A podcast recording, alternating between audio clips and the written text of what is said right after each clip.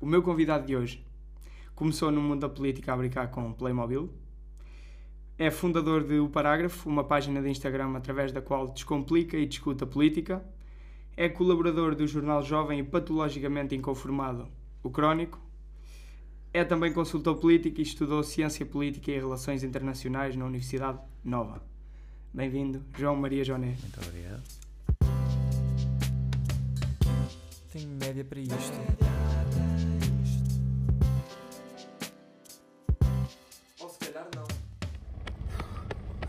Cansado de correr para as explicações? Explicações online é uma solução muito mais acolhedora. Diz-me só, o que é que faltou, o que é que faltou dizer aqui? Epá, no geral, tem, tem uma, uma imprecisãozinha, porque eu sou Então. diretor do Crónico. Ok, és Mas- diretor. O que é que Só- eu pus? Era Colaborador. Yeah, colaborador. colaborador é mais, é mais fraco. É, é né? mais em baixo. Estou a brincar, mas, mas de resto faltou, faltou o mais importante que foi a pré-conversa deste- desta conversa, que foi o Sporting. Mas, Sim. mas pronto. É Acho que isso é que me define. é sportinguista assumido. Acho que isso, esse Sportinguismo ferranho é que me define acima de tudo. O resto é um bocadinho. Ok, pronto, E o Sporting é aquilo que nos une, sabes, João? pois, já- Mas, ao mesmo tempo, eu não sou nada ferranho. Portanto, tu choras quando o Sporting perde? Ah, chorar já era quando era mais novo, hoje em dia já não. Mas já tive muitos, até porque eu comecei a ver futebol mais ou menos à volta de 2010 e portanto havia muitas razões para chorar durante muitos anos. Sim, sim, Aquilo sim. foi mesmo. É uma vida de desilusões. Foi difícil. E pronto, e agora assim na- no campeonato também me aconteceu, mas no geral não me acontece. Mas quando ganhámos aconteceu-me, sem dúvida. Ok. Até porque estava com a minha irmã e a minha irmã tem 18 anos, o que quer dizer que aquilo nunca lhe tinha Pois, acontecido na sim, vida. sim. Ah, e ela gosta muito do Sporting também, portanto, mas, mas raro, mas muito, muito ferranho, sem dúvida. Muito bem. Ah, Diz-me, vamos aqui já saltar para a política. Queria te perguntar, de um modo geral, ah, ao longo deste, deste tempo que tens, que tens estado neste meio e sendo um jovem, tens 23? 23. Ah, como é que tu olhas para o interesse dos jovens na política? E isto porquê? Eu tenho um grupo de amigos e nós somos mais ou menos 15. Ah, nestes 15, eu não sei se há um. Agora, neste último, nestas últimas eleições, conversámos um bocado e tal, como se, como se a gente percebesse o assunto. Mas até aqui ah, não, havia, não havia interesse, não havia. pá, não há ninguém que perceba daquilo. E tu sentes que, de um modo geral, o pessoal tem interesse, os jovens não têm, o que é que tu sentes? Eu, se calhar, entrando aqui um bocadinho na desconstrução disso do perceber ou não, eu Ok. acho que um gajo nunca percebe ou deixa de perceber. Uma pessoa perceber ou não perceber de política é super relativo. Tens um exemplo relativamente recente que é- tem a ver com estas eleições que aconteceram agora. Felizmente aumentou a participação. E eu também gosto de dizer que nós somos muito negativos com a nossa abstenção e ela é administrativamente incompetente. Ou seja, tu tens mais pessoas inscritas, eh, mais, mais ou menos 800, um milhão de pessoas inscritas para votar do que adultos vivos em Portugal neste momento. Portanto, Ok. 8 a 10% da abstenção é mentira. Logo aí, Hum. o desinteresse também é um bocadinho. Nós exageramos um bocadinho por incompetência burocrática. Então, tecnicamente não foi bem 42% da abstenção, foi ali 32%. Sim, 30 e tais, eh, possivelmente. Logo aí tens uma, tens uma questão relevante, não é? E pode ser ou porque as pessoas morrem ou porque mudam de casa e ficam registadas em dois sítios, pode, pode ser por uma série de razões. Mas logo aí para dizer que nós não somos um país eh, pouco interessado em política e também acho que somos cada vez mais. Os números dão, dão-me razão e eu, influenciado pela minha bolha de pessoas que querem vir comigo falar de política e pessoas mais novas e muita gente a mostrar interesse, sinto que há um interesse nos mais novos que é importante. Eh, eu, por exemplo, quando comecei o parágrafo, eh, não via páginas de política, via umas páginas de, de direita mais radical, de memes parvos, sobre, não, que não era descomplicar a política, era, era parvoíce política, era só radicalização pela radicalização. Aliás, essas pessoas eh, noutros países estão referenciadas por serviços secretos por coisas parecidas. Que, é, cá, em princípio, os nossos serviços não saberão tratar dessas coisas, mas a radicalização através da internet de te começarem a vender que tu vives numa República das Bananas, que o teu país é horrível e impossível, e isso leva as pessoas a depois caírem em buracos de, de radicalização Ok. perigosos até. E então, como eu sou uma pessoa moderada e centrista, decidi, vou fazer uma página moderada e centrista com a minha visão a ver o que é que acontece.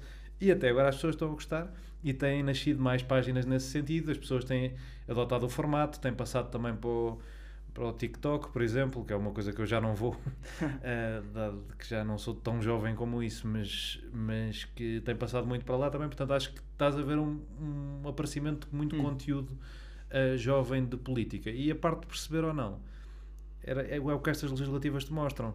Tens uma semana a Clara Ferreira Alves a dizer que nunca na vida o António Costa vai ter uma maioria absoluta e o artigo de segunda-feira, depois das eleições, é, o título é inevitável. Obviamente que o António Costa ia ter.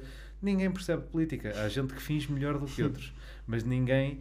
Eu, eu tinha isto para o Rui Rio, por exemplo. A, minha- a regra que eu defini para o Rui Rio, a certa altura, foi: esta pessoa está a fazer tudo mal, mas está a conseguir continuar a ganhar eleições. Portanto, eu é que devo estar mal. Pois. Eu é que não devo perceber. Afinal, tinha alguma razão. porque Sim, no fundo. mas, mas naquele, houve ali um intermédio em que não tinha, em que sentia só tipo, esta pessoa estrategicamente está a fazer tudo o que os livros dizem para não fazeres e está-lhe a correr bem. Da mesma maneira que se calhar o António Costa fez coisas que nos livros dizem para não fazeres, nomeadamente estás a meio de uma campanha e mudas de estratégia duas vezes, que é mudar para a maioria absoluta e mudar outra vez para o diálogo, Ahm, também seria o que os livros te diriam para não fazer. Portanto, o perceber de política é super relativo. Toda a gente percebe de política à sua maneira, porque todos os votos valem o mesmo e todas as influências dentro do partido valem o mesmo. E eu, como militante do, eh, do PSD, que também é uma declaração de interesses que pode ficar para aí, ahm, posso-te garantir que há muita gente dentro dos partidos em funções de grande responsabilidade que percebe muito menos de política do que tu. Ok, isso é. É isso assustador, mas sim, é assim, é, a democracia. Ok, temos aqui um, um, um statement bastante controverso, mas, mas ok.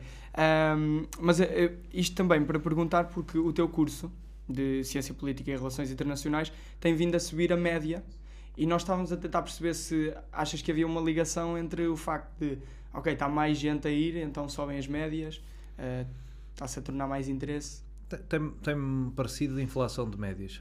Acho que está a acontecer na maioria dos cursos. Eu, quando entrei na faculdade, o curso de Direito tinha uma média de entrada de 13 ou de 14 e hoje em dia já vem em 16. Yeah. Ah, Acho que até vimos 17. ou- não, acho que até vimos sim, não- 17, Não, tenho um número, o último número, porque estava a falar da minha irmã e ela, entretanto, entrou em Psicologia. Não, não, me, li- não me ligou nenhuma quando eu lhe disse para ir para Direito. Ah, mas, mas sim, acho que está a haver inflação das médias no geral. E ainda por cima, o meu curso na minha universidade tem a questão de só exigir um exame. Hum. Ou seja, se tu tens média de 17 ou 16 e sacas um 19 a português ou a filosofia ou a Max ou, Tá ótimo.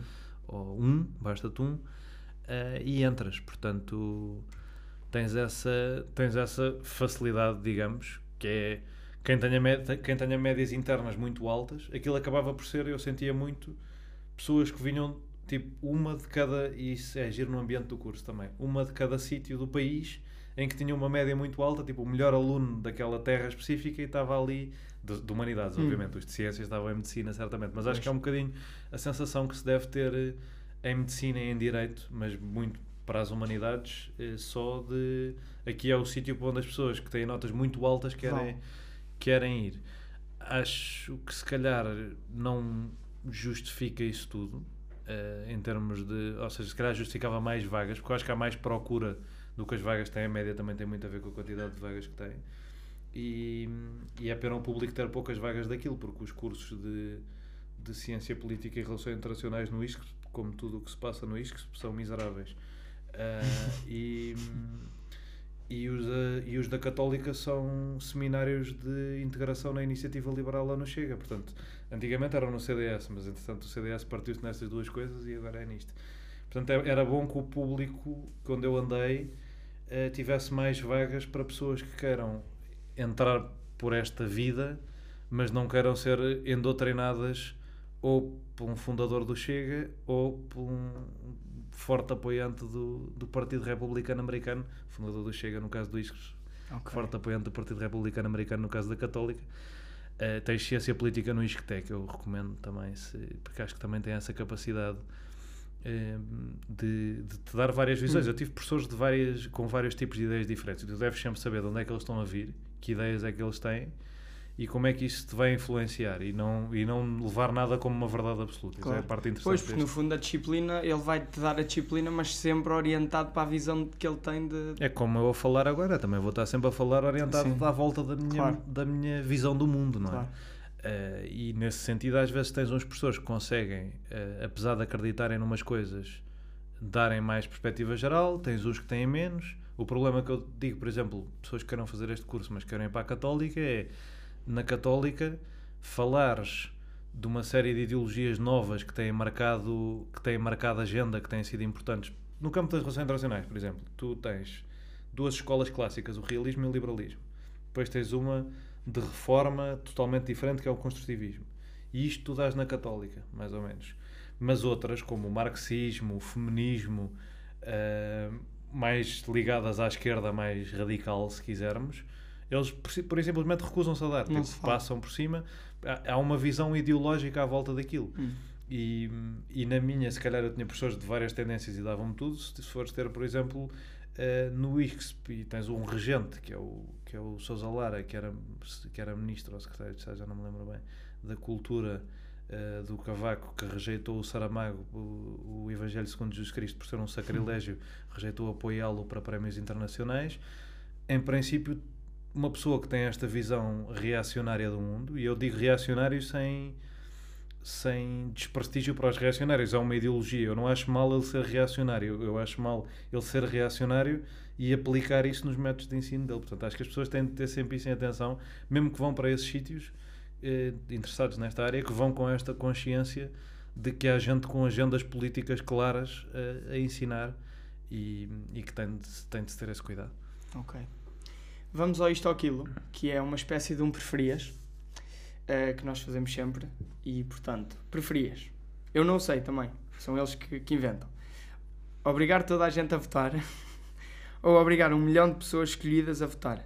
Huh. Ok. Uh, mas um milhão de pessoas escolhidas seria em que sentido? Definir um critério. Ok. Ou seja, só votava um milhão. Sim. Ok. Ou votava toda a gente, ou tu podias definir um critério de só pessoa assim é que vota. Isso parece um bocado hitleriano.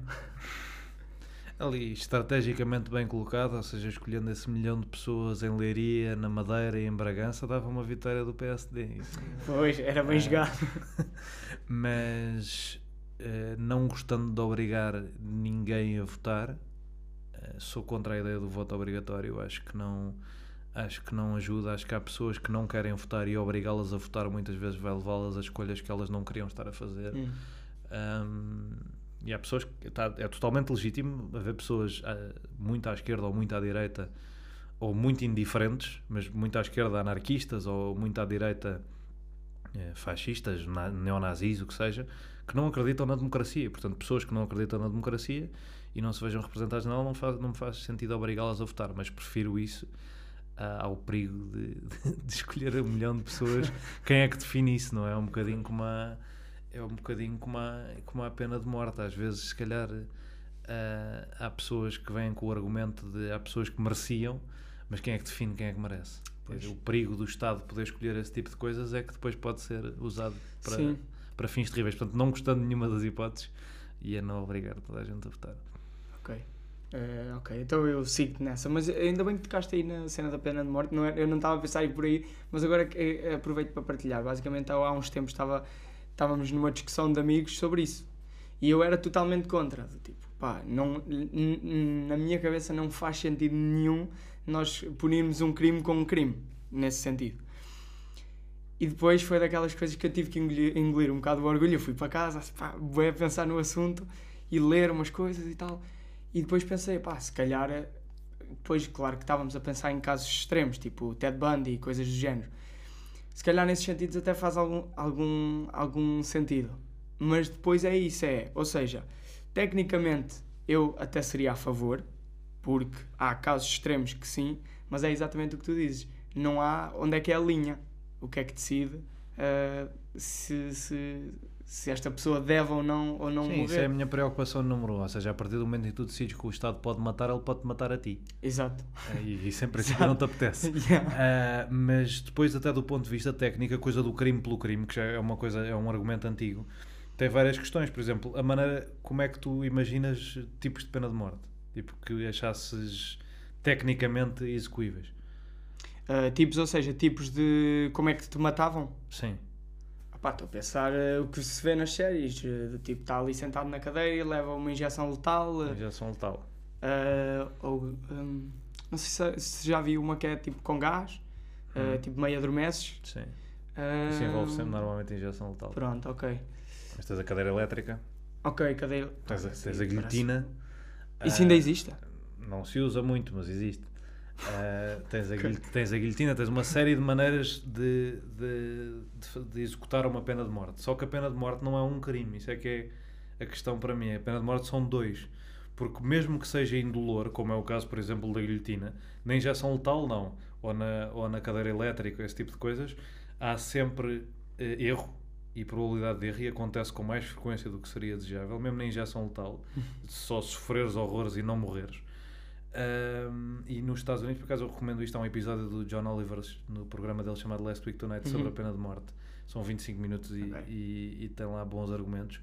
Ah, mas para além de, do método poder falhar, mesmo que o método fosse infalível, a situação de estar no corredor da morte é tortura emocional Sim, e psicológica. até porque eles não sabem quando é que vão, vão ser mortos. E mesmo que saibam, tu, eh, a, a antecipação do momento da tua morte é um momento de tortura Sim. psicológica.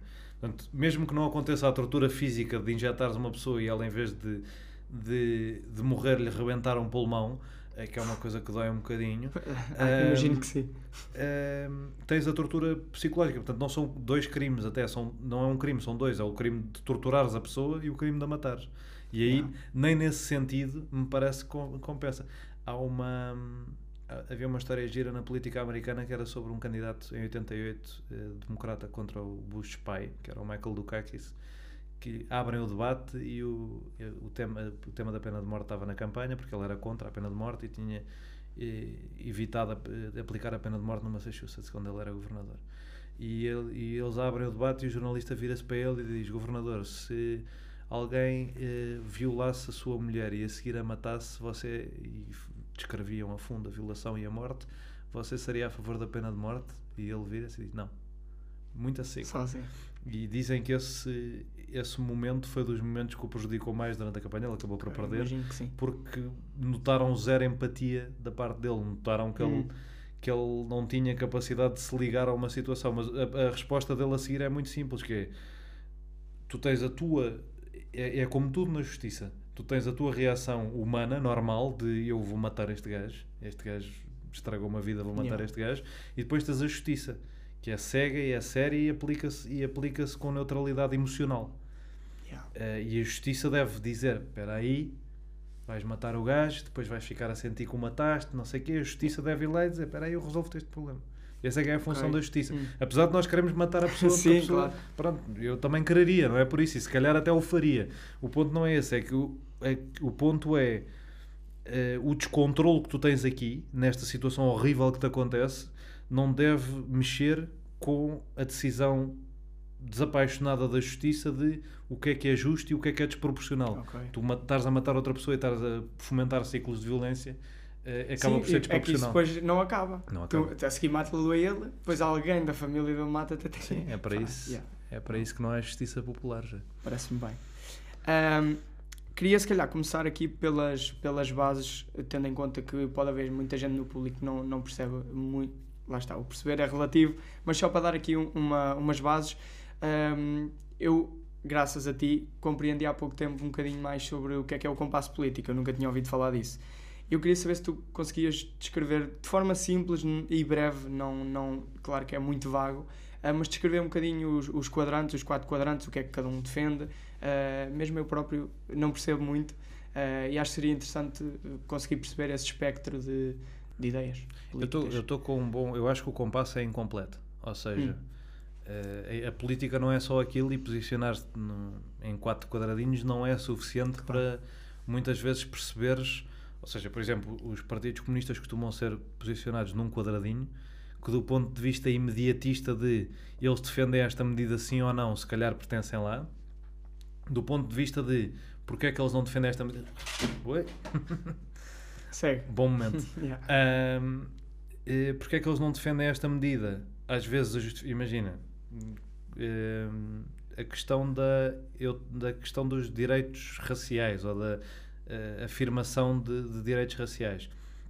O Partido Comunista não faz disso a principal bandeira, não porque é racista ou nacionalista ou o que seja, que se calhar alguns partidos comunistas na história foram e pertencem bem ao quadradinho. Hum. Os partidos comunistas modernos europeus fazem-no porque acreditam que todas as lutas eh, de discriminação, seja ela qual for, raça, sexo, o que seja, são lutas que derivam de uma tentativa de dividir as pessoas para não as conseguir colocar na luta de classe, ou seja, Ok. para dividir a classe que tem mais pessoas, mas que é a mais baixa, para não conseguir derrotar a de cima. Portanto, o, que eles estão o que eles estão interessados em fazer é unir todos os trabalhadores, não estar com essas conversas de discussões de quem é que é mais assim ou mais assado, porque na, na ótica deles isso é uma tática de divisão. Isso não faz deles eh, racistas ou machistas ou o que Hum. seja, faz deles pessoas com uma visão do mundo diferente. Portanto, Ok. o compasso para mim tem essa coisa. de- Por Hum. exemplo, os comunistas são um bom exemplo de como, como é muitas vezes incompleto.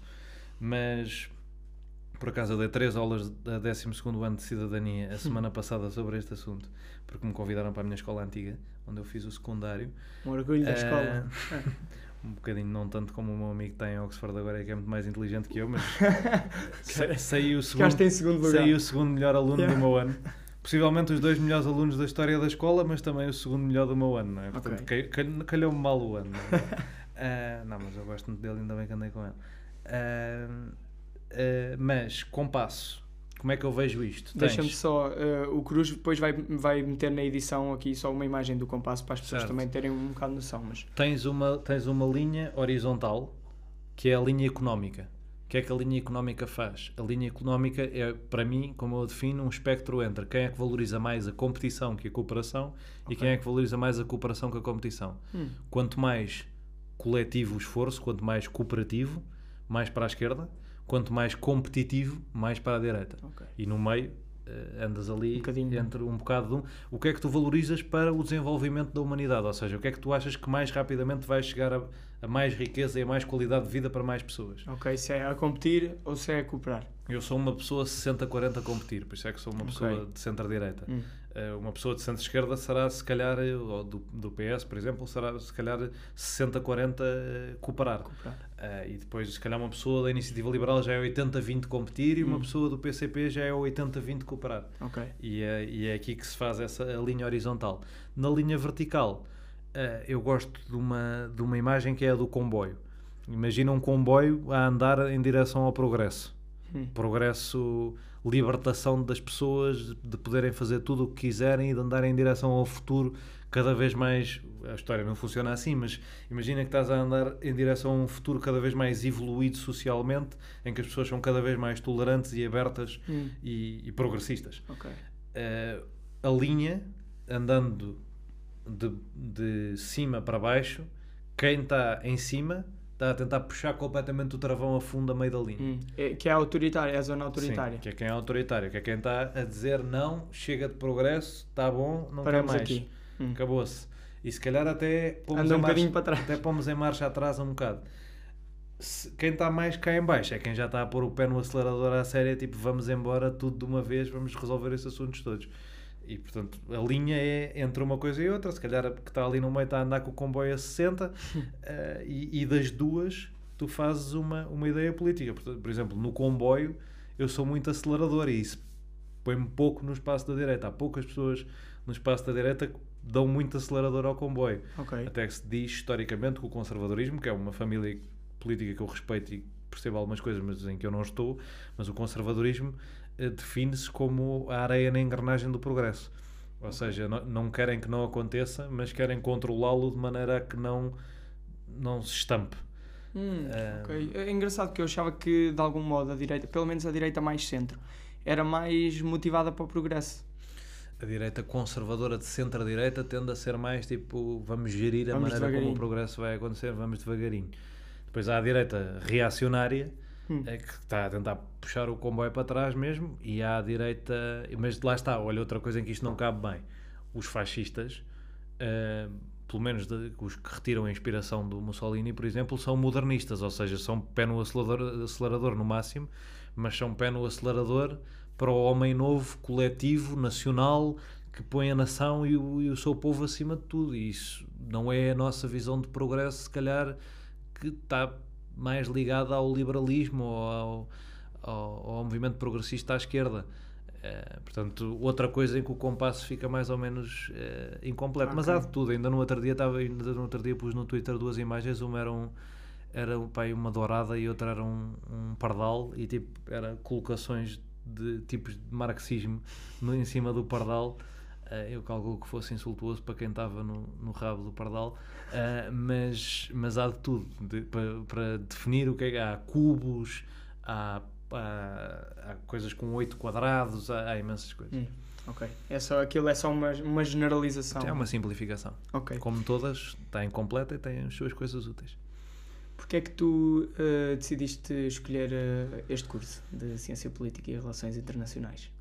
Bem, eu ia para Direito e até aos 18 anos estava decididíssimo que ia para Direito. Ainda hoje penso que se calhar se tivesse ido para Direito a coisa teria sido mais fácil do ponto de vista de, de conseguir vender claramente às pessoas para que é que eu sou útil no mercado laboral.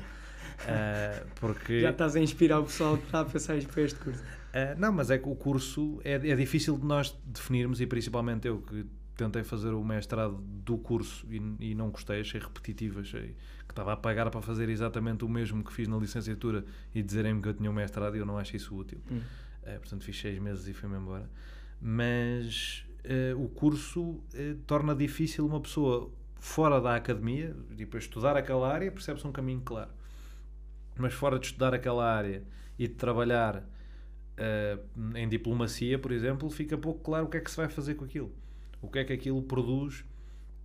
Produz eventualmente pessoas que podem ser úteis em organizações públicas, em, em- a dar o apoio eh, ao nível da produção de ideias, de discurso, do que seja, a políticos, mas, por exemplo, o meu, o meu curso não me ensina nada sobre escrever discursos e é das coisas que eu faço mais. não me Pois, ensina nada fundo- sobre guiões de vídeos de partidos políticos e também é Ok, das tu coisas que eu faço isso? mais. Ok.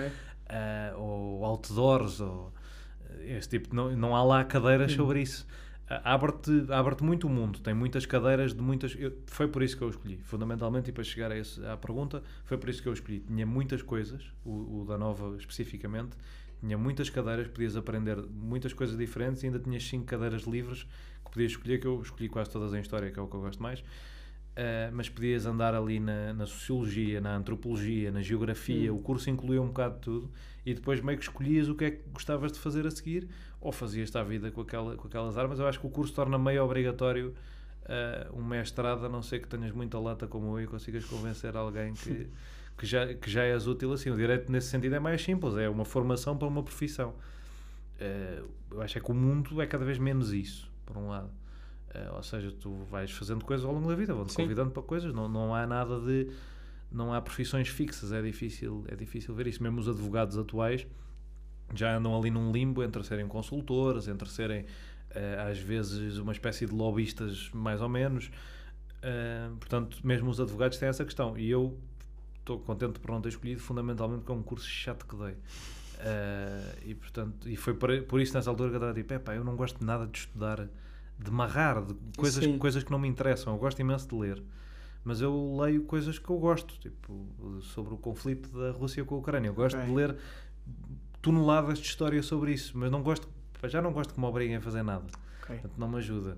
E não gosto de ler coisas que acho desinteressantes. E direito é muito, é muito isso, e foi por isso que eu não escolhi. Dito isso, é um curso que dá um caminho relativamente simples e sólido. Quando eu- eu estava muito decidido para isso, porque eu era bom em humanidades, e é o que se faz normalmente, a minha tia, a minha madrinha, que andou na minha faculdade e tirou lá filosofia, disse-me: Ah, este curso, não sei o quê. E eu, ah. E pronto, foi tipo três meses antes decidi. Não foi assim uma coisa. Parecia tudo planeado. Yeah, ok. Não foi assim a coisa mais pensada do mundo, mas acho que correu bem. Ok, estavas aí a falar das, das cadeiras, eh, eu tirei aqui algumas que, que achei interessante e depois se calhar tu complementas também com, com outras que tu sintas que são importantes no curso, eh, mas o objetivo seria falar um bocadinho sobre elas. Eh, por exemplo, eh, tenho aqui eh, econo- economia política, eh, o, que é que, o que é que se fala, por exemplo, É nesta? só economia básica, é tipo economia de 12 ano. Não, não tem nada que saber. Ok, O É político é só para enganar? A economia é sempre um bocado política, lá, dá-se lá Keynes e as coisas, que- mas as coisas que se dão em economia, qualquer pessoa que tenha tido economia de 12 ano, que eu não tinha tido por acaso, mas tinha um, um dos meus melhores amigos que tinha tido e ele estava lá, tipo, "Pá, já fiz este teste o ano passado, tipo, Hum, isso é uma cadeira de primeiro ano. As cadeiras de primeiro ano são muito introdutórias Hum. nesse sentido, não têm muito, não têm muito que se lhe diga. Então, mesmo para quem não veio de economia, é ok. Sim, eu, tive, eu não tinha tido economia nunca e tive, acho que tive 18 nessa cadeira. Hum. Portanto, era uma cadeira. e O professor é porreiro também, eu, eu gostei. Ok, depois tenho aqui. eh, este, esta então deve ser a tua favorita. A História das ideias políticas.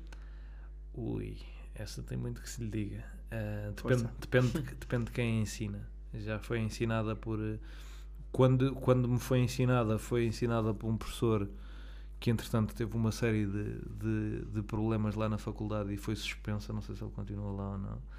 Ah, portanto, estás aí a tocar num Sim. tema complexo. Ah, mas. Mas quando eu tive, gostei, tive muitas perspectivas diferentes. Ele, apesar de, de todas as críticas que eu, que eu lhe possa ter feito depois por ter entrado ali no- numa série de rabbit holes, de teorias da conspiração e coisas mais, mais esquisitas, ele dava muito espaço ao pensamento crítico e, aquilo, e aquilo era giro. Ah, não, não foi das minhas cadeiras não foi das minhas cadeiras preferidas. Eu, o que eu achei mais útil no curso hum, era o que eu achava mais útil era quando as cadeiras tinham um método. Hum. Ou seja, te davam, uma, davam ferramentas para compreenderes mais do que aquela cadeira especificamente. Ok. Essa punha-te à conversa, era giro, vias uns pensadores e não sei o quê, mas eh, também é de primeiro ano, lá está, portanto é, é muito introdutória, mas não, não te dá assim uma boa noção de bases que eu se calhar tive em cadeiras como, eu não sei se ainda é a mesma professora que ensina, mas foi a melhor professora que eu tive, que é a professora Ana Santos Pinto, Hum. que foi secretária de Estado da Defesa, eh, felizmente já depois de eu ter sido aluno dela, e portanto ainda a apanhei, e já a apanhei depois quando ela voltou. Uh, mas teoria das relações internacionais foi uma coisa em que ela claramente me ensinava e ensinou-me, lá está, ensinou-me todos os, todos os autores e todos os pensadores relevantes, incluindo marxistas e feministas e o que fosse, uh, teoria crítica e tudo mais, coisas que na Católica ainda dão um AVC a alguém que, que leia, Um, mas, mas deu-me essas bases de como é que estas pessoas veem o mundo e como é que estas, e foi menos foi menos nesse sentido conversa e foi mais toma aqui umas ferramentas que te vão ser úteis eh, a perceber Hum. como é que se aplica a ideologia, ok. que é uma coisa importante. Ecologia humana. Ui, Esta, esta foi mesmo curiosidade pessoal. Eu não sei qual é a relevância é, para pá, o curso. Uma grande chatice numa cadeira, foi uma das piores cadeiras que eu tive, fui tipo a 3 aulas. Eh, Achei, foi mesmo Acabaste com quanto? 17. Ah, Mas então é, é relativamente fácil. É, o curso não, o curso não é difícil. Ainda por cima há muita gente que fez bons, fez bons resumos disso.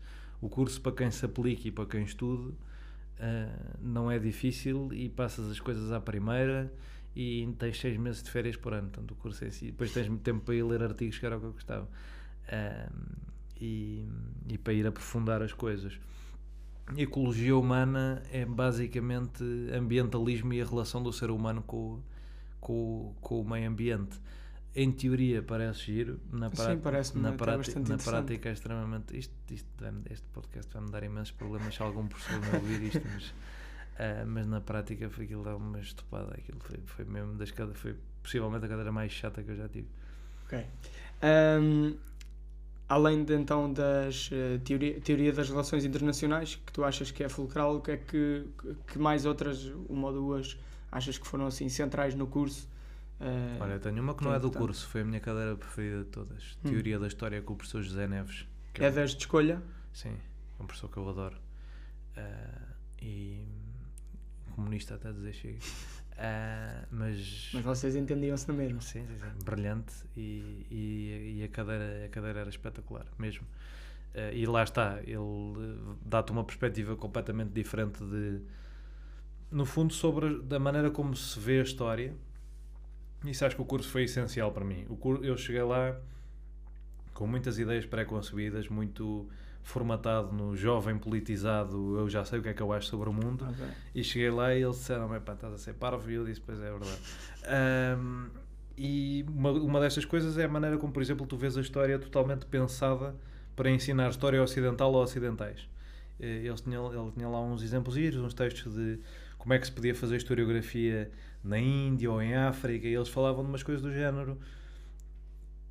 Porque é que não é legítimo, porque é que é tão legítimo a maneira como se subentende uma religião organizada como o cristianismo no, no peso que tem na sociedade quando se escreve história do Ocidente, mas depois quando há milhões de pessoas absolutamente convictas que houve um gajo que empurrou uma montanha e por isso é que ela está ali, isso já é um disparate mitológico, não sei o quê. Mas aqui, tudo ok. Aqui, aqui o, é, é, aqui o Vaticano super legítimo. É Esta, esta coisa, foi Deus que vos disse para fazer essa coisa aí, nesse enfiamento mesmo. Hum. Está impecável, está certíssimo.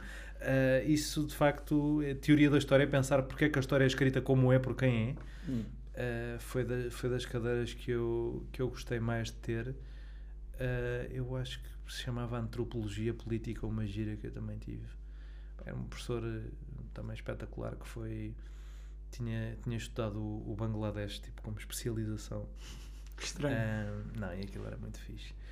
Um, e o que é que eu tive mais? Que eu, essa essa estava no curso mesmo. O que é que eu, eu ainda tenho mais? aqui estudos de segurança. Achei também eh, muito curioso o que é que. Ah, estudos de segurança. Isso, olha, era o que nós estávamos a falar antes de entrar. É um bocadinho olhar para, para conflitos e como é que eles Hum. são geridos. Eh, A cadeira é gira, mas eh, tinha, um, tinha um problema que era uma professora que eu, que eu gosto bastante, eh, que por acaso faz um podcast muito giro, um observador chamado Café Europa, a professora Ok. Madalena Rezende. Eh, mas que tinha um problema que era falava muito baixinho e as pessoas estavam sempre a falar nas aulas dela e eu também sou, sou culpado Pois. disso. Ah, e portanto não, não, não havia muita sequência às vezes em algumas coisas, mas era, mas era uma cadeira de facto, de facto interessante. O que é que tu tens aí meio? Eh, de, de cadeiras, eu só, só tirei estas. Tenho direito constitucional. Ainda não, ainda não Ah, mencionei. professor, professor António Araújo, que era, era assessor do, do Presidente da República, não sei se ainda é, é capaz de ainda ser. Ah, uma cadeira super à antiga. Ah, cadeira. Tiveste a, tu- a tua prova de direito, no fundo, não é? Sim, eu tive, um eu bocadinho. tive várias cadeiras de Direito, tive também com o professor Francisco Pereira Coutinho, que é da Nova de Direito, tive Direito da União Europeia e Direito Internacional Público. Ahm, direito Internacional Público não me dei nada bem, tive 14 na altura, para as minhas notas era péssimo. Ahm, e nas outras dei-me dei bastante bem. Direito Constitucional é giro porque é uma cadeira antiga.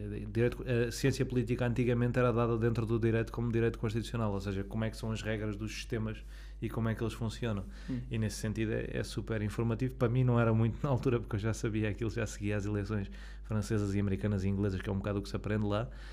Mas, mas, mas útil, sem dúvida. E a antiga, tipo, o professor parava a aula e daí fumavam, tipo, pausa para fumar cigarro. Ah, sim, sim, sim. Era muito fixe. Pá, não sabia que isso era uma da antiga. Não, não, não. Aquilo, FCSH tem tudo, desde, desde professores comunistas até professores. pá, Esse vai ser o clickbait. Ah, olha, três personalidades. Tens o Putin, o Trump e o Xi Jinping. Ok? certo. E eh, num tens que ir numa road trip à boleia pela Europa. Noutro tens que criar um partido político com essa pessoa. eh, e outro tens que partilhar casa durante um ano, mas em Lisboa. Ou seja, não dá para ser num palácio deles. É em Lisboa, ah, um, T, um, T, um T2, se calhar mesmo assim é abuso. Mas pronto, um T2, ali, simples, em Lisboa. Que pergunta horrível. Ah, viagem. ah, viagem pela Europa, vou no Trump, porque é capaz de dar umas festas giras. Ok, e paga ele, não é? Com as dívidas dele. Mete mais um bocado endividado também. mas não. Não há de ser por isso. Já, já deve tanto dinheiro que não há de ser por isso. Portanto, viver em Lisboa, Xi Jinping tem ar de ser um gajo arrumado. e, Essa é muito bem jogada. ah, acho sem, sem qualquer, eh, sem qualquer eh, tentativa de categorização, categorização racial, é mesmo porque o gajo está sempre impecável. Eh, impecavelmente vestido, impecavelmente penteado. Ah, acho que em princípio me ia, me ia dar bem para dividir uma casa. Cap- era capaz de ser um bocado chato algumas vezes, viver com uma pessoa mais velha, não sei o quê, mas nenhum deles é novo, portanto aí não, não tinha grande safa. E queria um partido político com o Putin. por acaso essa, essa é complexa, porque eu não queria criar um partido político com o Putin. Então, se calhar vou trocar, se calhar vou trocar, se calhar vou, vou à volta com o Putin. E o Trump, que é o mais elástico de todos, que não tem princípios, ah, era bom, porque assim eu dizia-lhe o que é que ele defendia e ele, ele fazia. E ele Ou seja, tu fazia... estavas ali, ali ah, tu gerias o partido e ele dava a Sim, cara, que era o o, que Trump já, o Trump já foi republicano, já foi democrata, já foi de um partido chamado Reform, já foi republicano outra vez, democrata, ele já foi contra o aborto, a favor do aborto, ele já foi tudo isso ao contrário. Eu escolhia só o, o meu Trump preferido ah, e, e seguia com ele. Acho que em princípio isso, isso me corria melhor. Ah, e também porque, eh, sendo sérios, o gajo tem um bom, uma boa name recognition, mas é extremamente obeso e tem 70, e- 76 ou 77 anos, portanto, se calhar caía da tripeça ali ao fim de um ano ou dois, eu não tinha de aturar mais que o gajo. Portanto, volta da Europa, ia ser chata com o Putin, mas também ia ser chata com o Xi Jinping, portanto, volta da Europa com o Putin. e- Eu acho que nós vamos des- ah, desativar os comentários deste, deste episódio. Ok. Ah, acho que foi o que o Cruz achava que, que tu ias escolher. Nós até debatemos e acho que foi tudo certo. Yeah, yeah, yeah. Ok. Pronto. Vamos. Lamento desapontar com a minha previsibilidade. Sim. vamos eh, escolher. Vamos escolher. Não, vamos debater aqui um bocadinho o método de ontem. Ui. Faz sentido para ti? Eh, o método ontem em si. Se acho- puderes só explicar um bocadinho o que é que, em que é que consiste. Então, o método ontem é relativamente simples. É uma divisão de, de mandatos. Ou seja, imagina que tens 40 mandatos. Os 40 maiores números a sair do método são os que dão os 40 mandatos. Se cada partido, se o PS tiver 10 mil, o PSD 7 mil, eh, o Chega 2 mil, a IL 2 mil e por aí abaixo, divides os resultados dos- do número de votos por 1, por 2, por 3, por 4, por 5, por aí adiante, Hum. eh, pelo número de mandatos que existem. E os 40 maiores números produzem os 40, os 40 deputados. Ok. Uh, portanto, o método em si favorece um bocadinho quem tem números maiores, portanto, Pois. favorece os principais partidos, quem tem número maior à partida. Uh, mas em si não é um método particularmente controverso, podia ser totalmente proporcional. Na Holanda, por exemplo, uh, basta ter 0,67% e eleges um deputado. Hum. Uh, e aquilo é o círculo, mas aí é que está. A questão não é tanto o método de onde para a questão do nosso sistema ser tão injusto. A questão é mesmo os círculos eleitorais.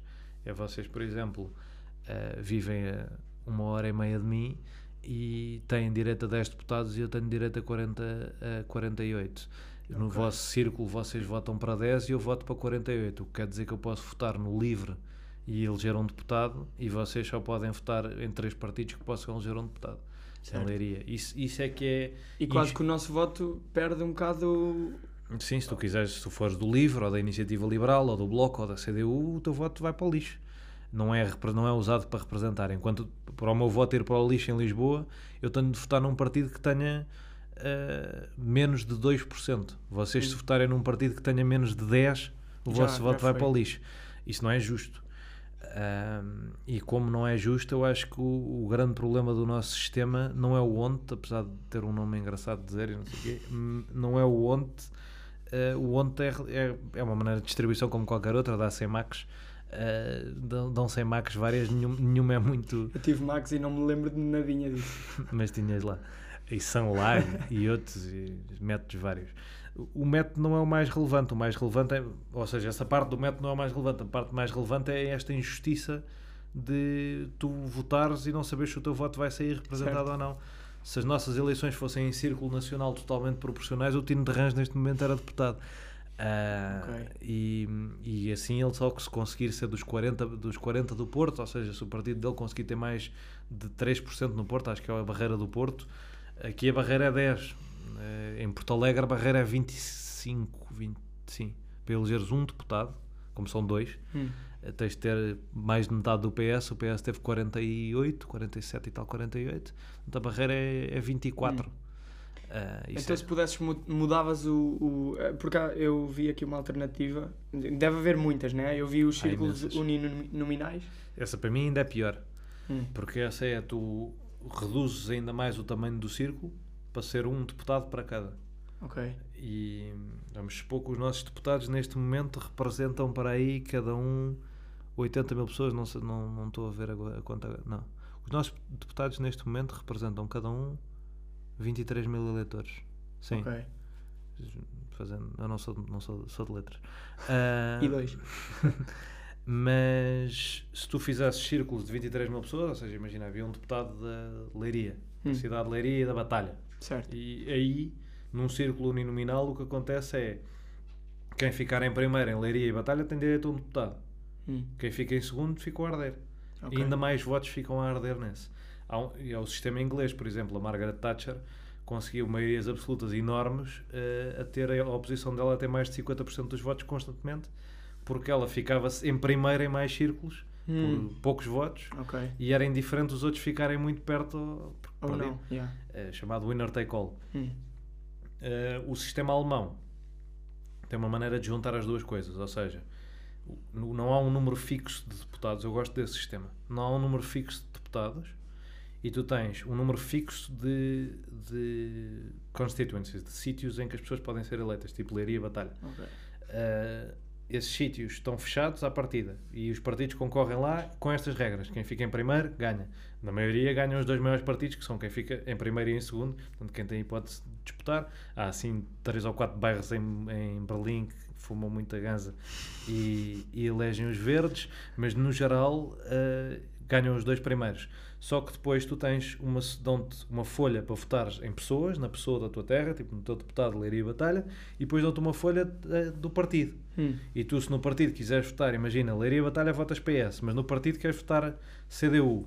A Hum. CDU tem 10% dos votos, o Parlamento fica com um tamanho, e são eleitas pessoas nesta lista, para o Parlamento ficar com um tamanho para 10% do Parlamento ser da CDU. Ok. E isso chama-se um círculo de compensação. Hum. Ou seja, com a lista nacional, em que podem ir deputados que estão a concorrer aqui também, ou seja, não é exclusivo, estás numa e no, num e noutro boletim, podes ter deputados eleitos até representar esse, esse valor. E eu gosto desse sistema. Seria esse que tu, se pudesses mudar, mudarias? Ou esse ou o holandês, que é só tipo, todos os votos no país valem para eleger uma lista que é do país inteiro. Eu só não prefiro o holandês para Portugal porque os partidos têm um controle sobre as listas que eu acho pouco saudável. Ok. E portanto gostava que as pessoas conhecessem o deputado em que estão a votar. Ok. Ahm, Porquê é que tu és contra as juventudes partidárias? tu mandaste esta no maluco beleza e depois eu esqueci-me de. Ah. Esqueci-me não, depois acabaram por não, não explorar e eu lembrei-me que, que seria engraçado. Eu tenho, eu tenho várias coisas escritas sobre isso até e eu, eu sou contra as juventudes partidárias na maneira como elas estão feitas atualmente. As juventudes partidárias, para mim, têm, têm várias questões. Uma é, estás a reduzir os sub-30, e até tem isto, que é sub-30, portanto a fronteira está mal definida. Para Hum. mim, tu aos 30, é impossível aos 30 estares a representar jovens de 17, vocês não são o mesmo tipo de pessoa, não são, De não são jovens da todo. mesma maneira uh, e, e é tudo amontoado no mesmo e estás a reduzi-los à equipa júnior Hum, e no entanto não tens uma equipa de veteranos ok. ou seja há um espaço específico para, há uma piscina dos pequeninos para brincar as, as brincadeiras dos pequeninos que ainda por cima fazem exatamente estão a aprender exatamente os mesmos vícios dos adultos não estão a não estão a desafiar os adultos não estão a ser diferentes dos adultos estão a ser como os adultos. Portanto é uma piscina dos pequenos em que eles estão a olhar para a dos grandes e a imitar e que enquanto estão aqui são desconsiderados são as políticas dos jovens são os jovens que só podem defender as causas de jovens. Era o mesmo que eu pegar eu já falei disto algumas vezes, da ideia dos geriátricos sociais-democratas, que era a partir dos 65 anos, tu pertencias aos geriátricos sociais-democratas e só podias falar de temas de velhos. Só podias falar de reformas e de lares e não sei o quê, e não falavas de mais nada. Se isso existisse, e depois tinhas a meia-idade social-democrata, que era ali, pronto, só podias falar de temas de meia-idade também, isso para mim era justo. Ou se as juventudes partidárias fossem de facto um, um espaço de, de pensamento aberto, de debate, de discussão de ideias, de liberdade dos partidos e não serem os partidos a definir a que temperatura Impor é que que está é que a piscina, de- ali, pois. a piscina dos pequeninos, eu aí seria a favor. No formato em que elas existem atualmente, acho que são um- um- uma formação para seres um para seres uma pessoa mal formada. Basicamente é isso. Uh, e, e por isso sou contra como elas estão feitas hoje em dia. Se eu pudesse ter, eu por acaso milito numa mesmo, apesar de às vezes pensar que se calhar não devia, mas milito numa. E milito numa no sentido de querer que ela seja o mais parecida com essa ideia, com essa outra ideia possível. E se puder ter essa uh, oportunidade, sou capaz de, sou capaz de pensar nisso Ok. porque porque acho que há um, um espaço, tal como aos partidos. Os partidos também, eu também não sou contra os partidos. Eu sou contra os partidos como eles estão agora, mas os partidos são uma, uma necessidade histórica, acontecem sempre. Não precisam é de ser eh, aglomerações de inúteis como, como são atualmente. Ok. Ok, vamos eh, terminar. Só quero aqui umas perguntas de resposta relativamente rápido. Exatamente. Eh, três dicas para quem vai seguir este curso de Ciência Política e Relações Internacionais. Três dicas. Dica número um: uh, não se prendam só no curso, uh, ou seja, não comecem a escrever só artigos sobre o que ouviram na última aula e não, e, e não passem só a vida em nos temas à volta do curso, vão ler coisas diferentes, vão se informar de coisas diferentes. Se estiverem neste curso e acabarem de despachar as coisas, primeiro têm imenso tempo de férias, portanto aproveitem para isso. Uh, envolvam-se uh, politicamente, podem não querer política, mas há uma maneira de ver como é que as coisas uh, no público, as coisas à volta da política funcionam, portanto envolvam-se para perceber se é aquilo que querem ou não, ou se, ou se é outra coisa qualquer e mantenham amigos que não percebem, eh, que vocês acham que não percebem absolutamente nada de política, muitas vezes eles percebem muito mais de política do que vocês. Ok. Três livros para quem quer perceber uma beca mais de, um bocado mais de política. Podes dizer uma beca, então. Isto é um É, podcast, acho que sim, é um yeah. podcast, um podcast É, é jovem. verdade. Mas depois vai-se notar muita diferença de, sabes, tua linguagem cuidada. Depois está aqui um gajo a dizer linguagem beca. é cuidada. A tua linguagem é cuidada. Estive aqui a falar de pena de morte, vou ser cancelado para aí Ah, sete vezes. sim, isso é verdade. Yeah. E disseste que em Berlim se fuma muita ganza. Pois, mas, mas sim. E é verdade. E é, é o mínimo que eles fazem, aliás. Nada contra, mas é Ok. o mínimo que eles fazem. Três livros, três livros. Eu já sugeri no, no, no Maluco Beleza, quem eu for ver, o Esquerda-Direita. Certo. Eu tenho um livro que me marcou muito, que é uma pequena história do, do mundo do Gombrich, que eu acho que a política não se percebe sem outras áreas, ou seja, sozinha não serve de grande coisa. Eu recomendo sempre, eh, para quem só me esteja a conhecer agora, para quem já me conhece há algum tempo já ouviu esta recomendação 87 vezes, uh, Armas, Germes e Aço, do Jared Diamond, que é uma perspectiva antropológica que eu gosto bastante. Um, eu vou dar uma dica que eu nunca daria, mas é porque é porque tenho de ir para o Sporting. Ah, não, é porque é porque isto cada vez é mais interessante para mim. Leiam o Maquiavel só para perceber ah, que os políticos leram todos um livro de 37 páginas e acham que são brilhantes. Aquilo não ensina nada, aquilo é maioritariamente um gajo a falar da vida normal dele e a querer transformar aquilo numa mística toda espetacular. Sou um gênio da bola. E os políticos leem aquilo e ficam tipo: Uau, tenho um manual. Yeah, percebo, bué. É, é isto, vou conseguir. Pá, leiam o Maquiavel e depois leiam mais 87 livros, preferencialmente que não sejam do Maquiavel, mas leiam também a República do Maquiavel, em que ele se contradiz totalmente o que diz no Príncipe, porque ele estava a dar várias perspectivas diferentes.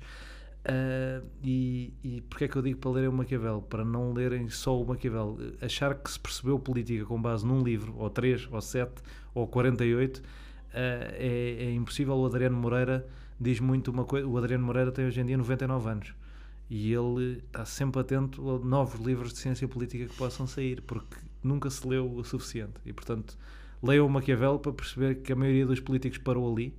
Também há muitos, tipo o António Costa gosta particularmente daquilo, parece-me, e, e ele. E ele, pronto, há 27 anos que está num cargo político de responsabilidade, nunca parou para tomar um café, portanto, em princípio, não teve tempo para ler mais livros. Mas se puderem, leiam muito mais livros do que, do que só 3 ou 4. Ok. Projetos que queiras partilhar? Tens o parágrafo. Tenho o parágrafo, tenho o crónico, tenho agora um projeto de parceria com uma página no Twitter que também recomendo que sigam, que é Intracampos. Intracampos? Uh, Intracampos. Intracampos. Uh, nós fizemos um modelo uh, para conseguir tentar projetar mais ou menos as eleições portuguesas. Nos partidos pequeninos tivemos com um acerto bom, nos grandes aquilo dependia de sondagens, portanto as sondagens falharam e o modelo falhou também, mas estamos a fazer agora para as eleições francesas, devemos de fazer para as eleições intercalares americanas. Tudo isto vão poder seguir no, no parágrafo, que eu agora vou voltar para Lisboa a gravar histórias, a responder a perguntas que desleixei-me agora a vir para aqui. E, e acho que são os meus projetos neste momento. Ok. Uh, só uma última questão, muito simples.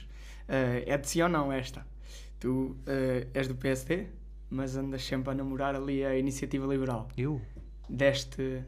Ah, Fala-se disto. A namorar ou na cacetada, depende na do dia. cacetada, não sei. Deste o passo seguinte ou não? Como Nestas assim? legislativas. Estás-me a perguntar se eu votei na iniciativa liberal. Basicamente. Tive 3 minutos na cabine de voto a decidir se votava na iniciativa liberal ou no livre eh, e votei na iniciativa liberal. Já estou parcialmente arrependido com este disparate do vice-presidente da Assembleia, mas dei-lhes dei-lhes um voto de confiança porque representam, apesar de não representarem o que eu quero para a direita, são liberais de direita e eu sou um liberal de centro, eh, representam mais o que eu queria para o país do que o PSD. Achei que seria uma boa influência num governo PSD. Como isso não vai acontecer, eh, preferia, preferia até, se calhar, uma melhor influência num governo PS, mas como a maioria absoluta acaba por ser indiferente. Uh, mas sim, votei na, votei na Iniciativa Liberal, já o tinha feito outras vezes anteriormente, apesar deles acharem que eu os odeio de morte. uh, já, já votei três vezes na Iniciativa Liberal e tive para votar uma quarta também há, há dois anos legislativas. Um, acho que é um partido acho que é um partido com boas ideias tinha um programa super sólido é pena que às vezes as pessoas do partido abram a boca e não tenham nada a ver com aquelas ideias e às vezes algumas merecessem até eh, consideração psicológica para se calhar meterem-nos noutro sítio mas todos os partidos têm malucos a iniciativa liberal é pequena portanto tem os malucos mais à vista um, é um voto de confiança para que o partido cresça espero que continue a afirmar-se como um espaço que é importante na política portuguesa uh, liberal económico assumido e liberal social assumido. Acho que isso é, é importante na nossa direita. A direita era toda conservadora, ou quase toda conservadora. O PSD é neutro, mas tem mais conservadores que outra coisa. Uh, mas espero que o PSD me dê uma me dê uma opção melhor do que do que me deu nestas últimas eleições porque naturalmente eu votaria era no PSD, PSD. a lista era muito má e eu não, não conseguia eleger aquelas pessoas que estavam no fim deputadas nem que, nem que me pagassem temos a possibilidade de ver um João Jorné em primeiro-ministro no futuro? Ou concorrer, pelo menos? É pá, isso é uma coisa que os partidos decidem. Eu não fecho portas às coisas, mas não estou a ver. Não estou a ver 10 pessoas a confiar em mim para, para a responsabilidade sobre alguma coisa, quanto mais 5 milhões. Ok. Uh, vamos dar mais 5 por cima do macaco, ok? Assim, sem tocar, é assim. É a nossa okay. imagem de marca deste podcast, ok? Uh, muito obrigado por teres vindo. Foi uma conversa. Parece, muito obrigado. Muito fixe. O convite. Uh, Sabias que um fato espacial da NASA custa 10 milhões e meio de euros? Não fazia a menor ideia.